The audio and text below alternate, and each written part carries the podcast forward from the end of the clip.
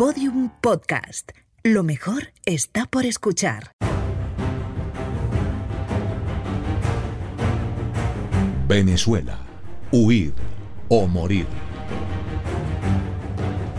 La migración venezolana hacia Colombia y hacia otros países de América Latina es una historia de destierro y sueños. Es la historia de miles de hombres y mujeres que lo dejaron todo en una patria que ahora desconocen.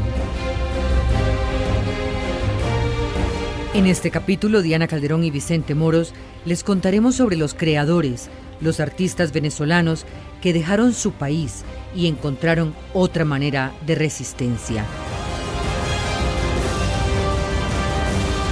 Episodio 3. Con su arte a otra parte. En alianza de Caracol Radio con la revista Arcadia.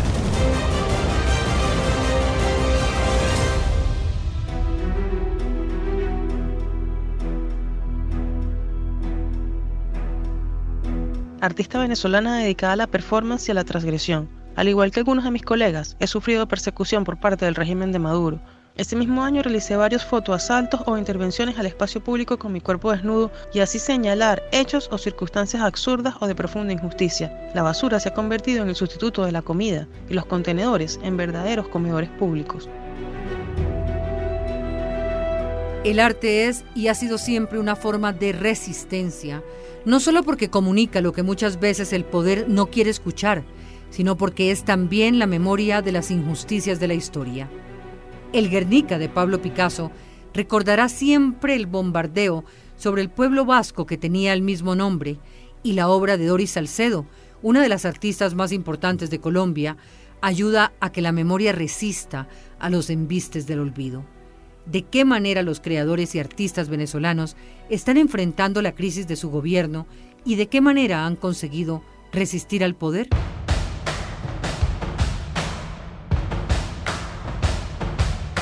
La mañana del 25 de diciembre de 2017, la artista venezolana Erika Ordosgoiti vio cómo detrás de la estación Teatros en Caracas, la gente se agrupaba esperando a que los restaurantes sacaran las bolsas llenas de la comida que había sobrado para poder alimentarse.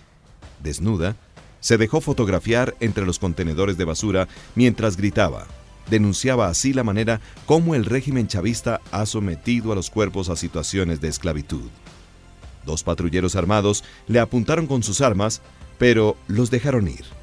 A los 10 días, sin embargo, Erika tuvo que salir de Venezuela por ser amenazada por el régimen. En el 2017, durante la fuerte oleada de protesta, uno de los más poderosos miembros del partido de gobierno habló sobre una de mis performances en su programa de televisión que sale todas las noches a través del canal del Estado, claramente para tergiversarla y repudiarla.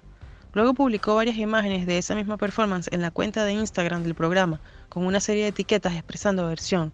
En la performance, yo me monto desnuda en la escultura de Bolívar de la Plaza Bolívar para desacralizarlo y resistirme al símbolo del caudillo. Recibí múltiples amenazas de sus seguidores, de muerte, de violación, de golpizas, de encarcelamiento. Fue un momento aterrador. Sin embargo, seguí en Venezuela haciendo mi trabajo con cada vez mayor compromiso, a sabiendas del riesgo que supone. Ese mismo año realicé varios fotoasaltos o intervenciones al espacio público con mi cuerpo desnudo para extremar su condición de vulnerabilidad y así señalar hechos o circunstancias absurdas o de profunda injusticia. Mi trabajo está cargado de un compromiso ético que implica el riesgo como factor fundamental. Actualmente estoy huyendo de mi país por varias situaciones de violencia que se escapan de mis manos. No soy la única creadora desplazada de Venezuela, solo soy una más de esta avalancha de gente que huye. Espero servir de metáfora para otros.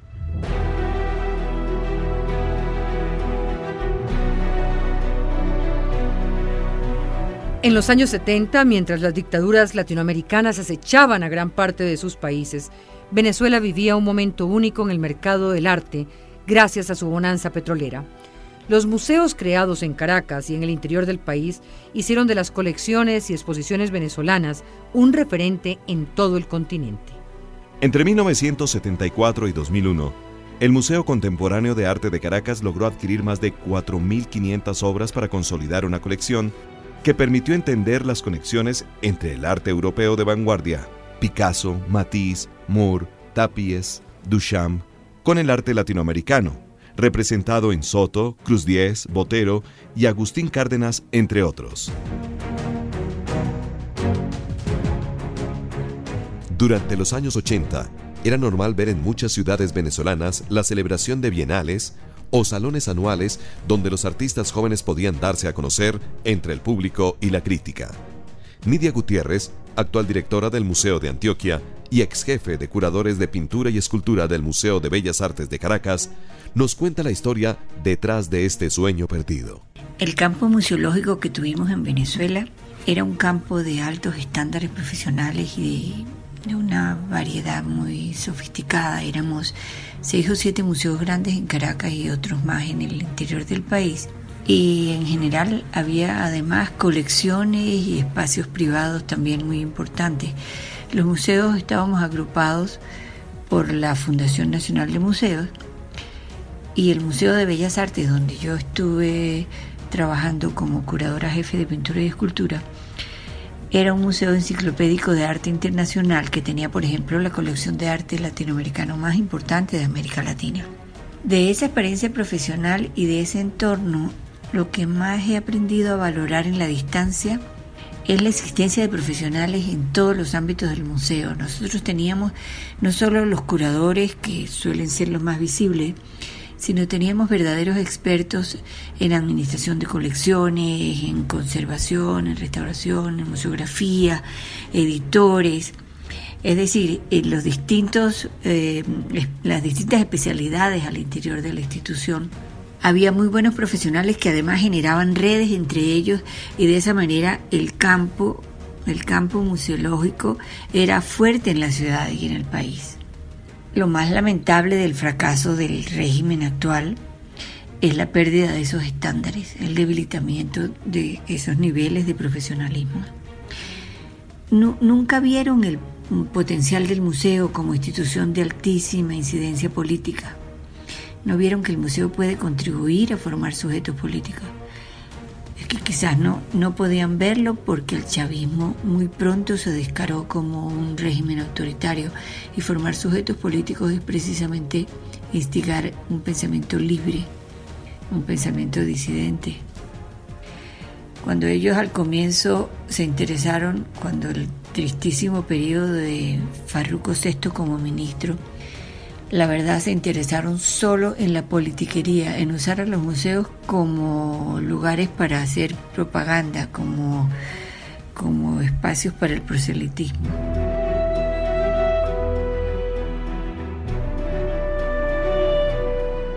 En la misma década, el Museo Contemporáneo de Arte de Caracas expuso por primera vez en América Latina obra de los principales pintores surrealistas que provenían del Museo de Arte de Nueva York el Georges Pompidou de París, el Tate Modern en Londres.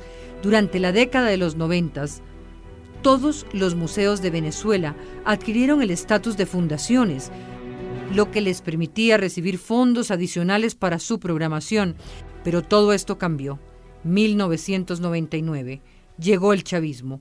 Los museos se convirtieron en mausoleos, verdaderas tumbas del arte.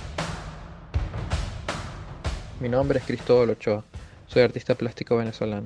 ¿Cuál es la función de un artista en Venezuela? Con esa realidad, con ese agonizante dolor, con tanta muerte y desolación, ¿en qué debe convertirse nuestro oficio? No quiero darles una crónica para ser subestimado, para generar lástima.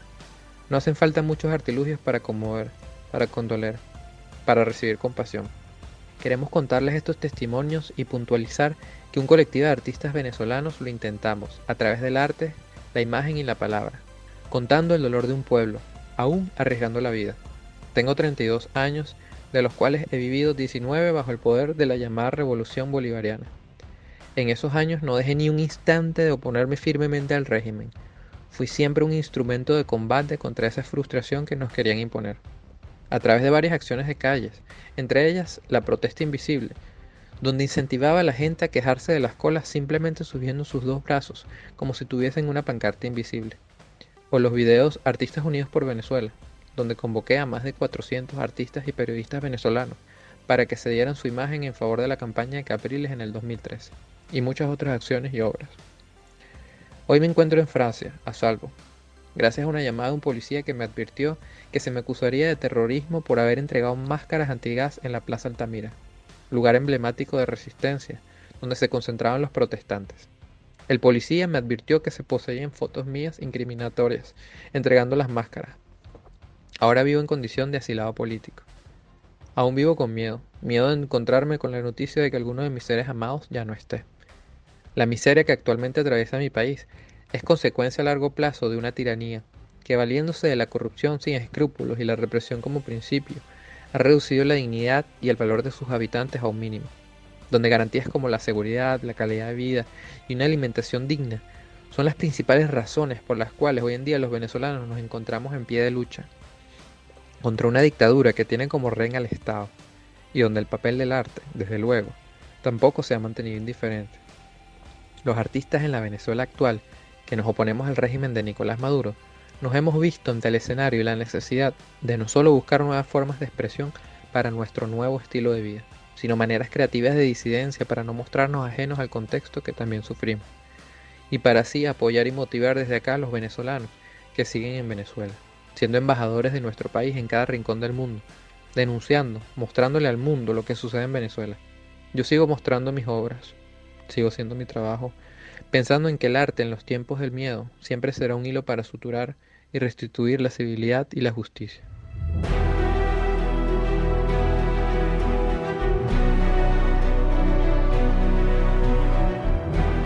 Si no hay espacios de exhibición, difícilmente hay creación.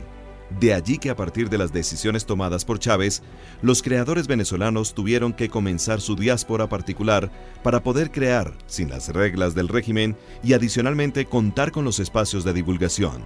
Los creadores venezolanos se encuentran resistiendo a pesar de las atrocidades que ejercen sobre su gremio.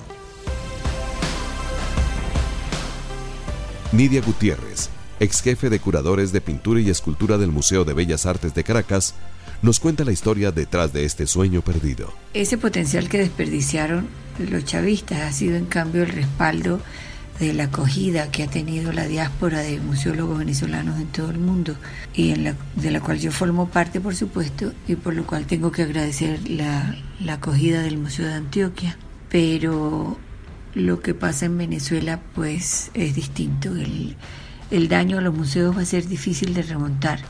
Sin embargo, si hay una luz de esperanza, es precisamente en el hecho de que los curadores y artistas jóvenes que están allá y que están haciendo una resistencia altísimamente sintonizada con esa realidad oscura y terrible que les toca vivir, ellos son los que han logrado renovar las formas y los lenguajes del arte en estos tiempos. En esa resistencia al autoritarismo y al deterioro generalizado de la vida, ellos han aprendido a potenciar esa capacidad del arte para hablar metafóricamente de lo que no se puede nombrar directamente. Claro que también a veces lo hacen directamente y arriesgan su integridad personal, pero allí hay una reserva de libertad posible que tendrá que cuajar más temprano que tarde.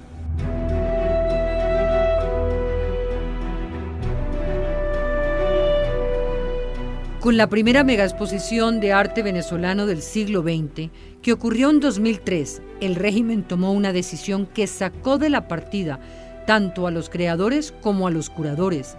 Ellos decidirían qué es arte, qué debía mostrarse y qué debía ser considerado como importante para ser expuesto. En 2006, el gobierno fundó el Museo Nacional de Arte Popular. Desde entonces convirtió el arte en un panfleto publicitario para legitimar su poder. Soy Rolando Carmona, curador venezolano radicado en París. Actualmente trabajo con tecnología eh, y con la colección Choca. Podría definirme como la primera generación de curadores y trabajadores de gestión cultural del periodo Chávez. Lo, casi todos los que tenemos 40 años o menos de 40 años formamos parte de esta transición de la Venezuela petrolera, Venezuela opulenta, de la Venezuela universal, a la Venezuela, al proyecto cultural revolucionario, que fue una transición dramática, una transición eh, agresiva, eh, pero que quizás era necesaria para el país. Mi generación, a diferencia de la generación anterior, no logró salir del país con becas, no logró salir del país con, no logró tener referentes universales. Vivimos hasta la adolescencia lo que fueron los referentes fuertes de esta Venezuela asertiva, de esta Venezuela que se abría al discurso circuito del arte universal, esta Venezuela que tenía dinero para invertir en la cultura, donde la cultura era casi que un bastión para el desarrollo del país. La generación posterior, a, partir, a nosotros, a partir de la mía y, los, los investigadores pueden tener de 25 a 35 años en este momento, no han tenido ningún otro referente. Han tenido que salir del país por obligación y no por convicción. Han tenido que salir del país jugándose la vida. Los que podían mandar salir con el dinero de su familia lo hicieron.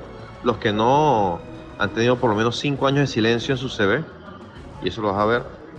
Porque se han tenido que someter al proceso de migración que en muchos casos los hace retirarse del arte y los hace retirarse de la carrera. En el año 2000 comenzó la diáspora de creadores, que aún no se ha detenido. Cada vez la brecha de creadores y gestores artísticos es más grande, porque aún no se ha terminado de dar una generación que pueda ocupar los espacios culturales que ahora detentan los miembros del régimen por su afiliación al chavismo, más que por su conocimiento artístico. Ahora trabajan desde Madrid, Nueva York, Ciudad de México o Bogotá. El proyecto cultural revolucionario trata desde un principio de reivindicar esta tradicional lucha entre la alta y la baja cultura, sustentados en las bases conceptuales del comunismo, que tradicionalmente ataca cualquier símbolo de la burguesía, como pasó en China, con el ejército rojo, como pasó en La Habana en un principio, como pasó en la Unión Soviética y, en Venezuela. En el caso venezolano, ellos trataron de exterminar por completo cualquier cosa que pudiera lejanamente representar algún símbolo de poder tradicional, algún símbolo de, burguesía, sin lograr nunca realmente colocar en valor los símbolos de la cultura de borde, sin lograr generar realmente un proceso crítico que revisara esta Venezuela que ellos pretendían reivindicar. Finalmente lo que ha hecho es seguir promocionando una estética derivativa del realismo socialista, una estética vinculada a la moralística, una estética casi panfletaria, militante, sin desarrollar ninguna conciencia crítica en relación a, la cultura visual del país.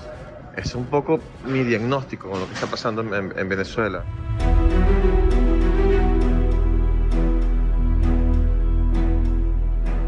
Para muchos de los bogotanos que toman el Transmilenio, el medio de transporte público más utilizado en la capital colombiana, dejó de ser llamativo el hecho de que venezolanos regalen billetes de bolívares para demostrar lo que ha implicado la devaluación de su moneda. Esta pérdida de valor sobre la moneda no ha pasado en vano para los artistas. Creadores como Jesús Briceño o José Peroso reconocieron que les es más económico crear obras con los billetes devaluados, puesto que les resulta más costoso comprar los lienzos sobre los cuales trabajar.